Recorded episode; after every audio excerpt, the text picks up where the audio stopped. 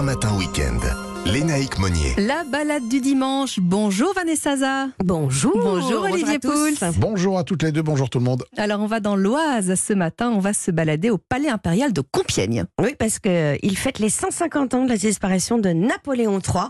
Et c'est là qu'il a fait sa demande en mariage en décembre 1852 à celle qu'on surnommait Marie-Antoinette du Second Empire, euh, donc l'impératrice Eugénie de Montijo, euh, qui va poser ses malles au domaine dès 1853. Elle l'adorait et elle va commencer à organiser les fameuses séries de Compiègne, euh, donc tous les ans, chaque mois d'octobre, novembre, à l'automne. Pendant un mois et demi, Napoléon III et Eugénie invitaient bah, toutes les têtes couronnées de- d'Europe, l'élite hein, du Second Bah oui. Empire, mais les artistes, les scientifiques aussi. Et donc 5000 invités au Petit total, comité. ou très petits comités, vont fouler les, les pelouses pendant leur règne, euh, partir à la chasse, faire la fête. Voilà, c'était quelque part euh, les grandes vacances un peu bling bling Ah de oui, l'époque. Voilà, bon, c'est un clin d'œil, hein, je ne peux pas réduire ça à, à ça, mais. Alors si on a envie de s'imprégner un peu plus de cette, euh, cette ambiance, est-ce que c'est possible? Alors, il faut absolument faire les visites hors circuit du château, parce que là, vous êtes accompagné d'un conférencier et vous arpentez les appartements d'invités.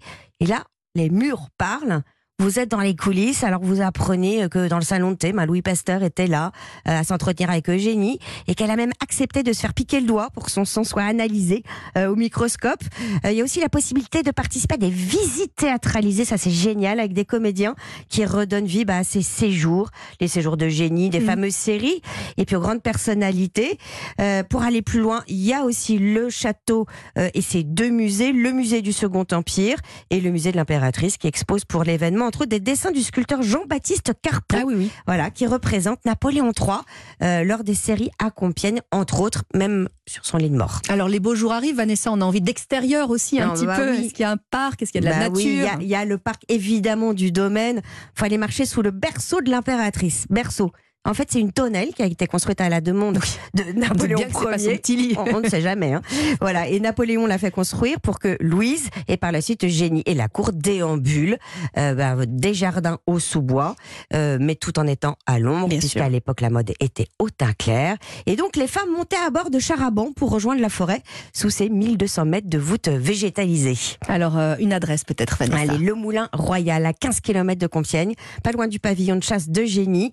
Euh, ce lieu a été euh, un moulin à farine, mais aussi l'atelier de confection et textile de l'impératrice. Ah. Elle expérimentait sans arrêt de nouvelles créations avec différents euh, motifs, des couleurs. Voilà, c'est une belle adresse au milieu de, Bon de plan. la verdure. Et en plus, on s'endort euh, bercé par le clapotis de l'eau. Mmh. Mhm. Alors pas d'eau avec vous, euh, Non. Euh, Olivier, on va rester quand même dans, le, dans les parages, hein, Oui. euh, du côté de la, de la Picardie, avec de la ficelle picarde. Alors pour le coup, j'en ai beaucoup entendu parler, mais je n'en ai jamais mangé. Et peut-être jamais préparé. Euh, bah, encore moins. On va, euh, on va y remédier aujourd'hui. Je vais vous donner une recette.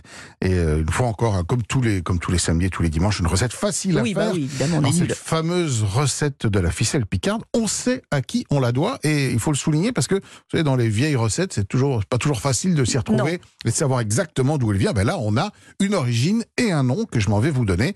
Le chef s'appelle Marcel Lefebvre. Mhm. Il était chef dans les années 50 du côté d'Amiens et il a créé ce plat pour la foire Expo d'Amiens dans le but. De se faire évidemment un petit peu de publicité, mais Ah oui. surtout d'impressionner les notables locaux qui étaient là avec une nouvelle recette. Alors il a associé la crêpe, qu'on connaît bien, Mhm. avec une préparation que l'on doit au cuisinier de Louis XIV, la Varenne, qui est la fameuse duxelle de champignons. Et évidemment vous expliquer ce Oui, que c'est que cette duxelle gentil, de merci. champignons. Alors, on commence euh, avec une pâte à crêpes. Ça, vous avez Ça, du- je, ça je maîtrise à peu près. Vous avez du sucre, vous avez des crêpes, Voilà. euh, faites, hein, voilà. Donc c'est 120 grammes de farine, 2 œufs, 60 grammes de beurre, 30 centilitres de lait. Mhm. On mélange tout ça, on laisse reposer un petit peu et on fait quelques crêpes, tout simplement, poêle bien chaude, un peu de matière grasse, on les réserve de côté. Et puis, pour la garniture, il vous faut de la crème épaisse, Mhm. 100 grammes, 250 grammes de champignons de Paris qu'on va émincer très finement. fin. Mhm. Et c'est cette façon d'émincer ce qu'on appelle la duxelle. Deux échalotes, 150 grammes de gruyère râpée, quatre tranches de jambon, un petit, un petit verre de, de- de vin blanc, sel, poivre. Donc on, on, va euh, ciseler également l'échalote. Ouais. On fait revenir l'échalote avec les champignons coupés très fins, la duxelle donc. On rajoute un petit peu de vin blanc et on laisse réduire pratiquement à sec. D'accord. Ça, c'est la duxelle. Ça, c'est la... Ah, c'est ça la duxelle, ok. C'est- aussi simple que ça. Et ça peut servir pour plein d'autres Ouais, ouais. plats d'ailleurs. Alors après, vous allez me prendre vos crêpes. Sur la crêpe, vous posez une tranche de jambon, Ouais.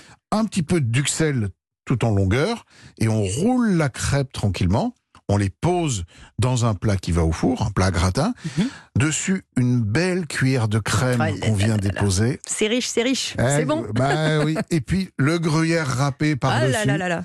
Et on enfourne tout ça dans un four à 180 degrés, le temps que bah, la crème fonde et que le, le, le- le gruyère commence à, à gratiner, À gratiner. par-dessus.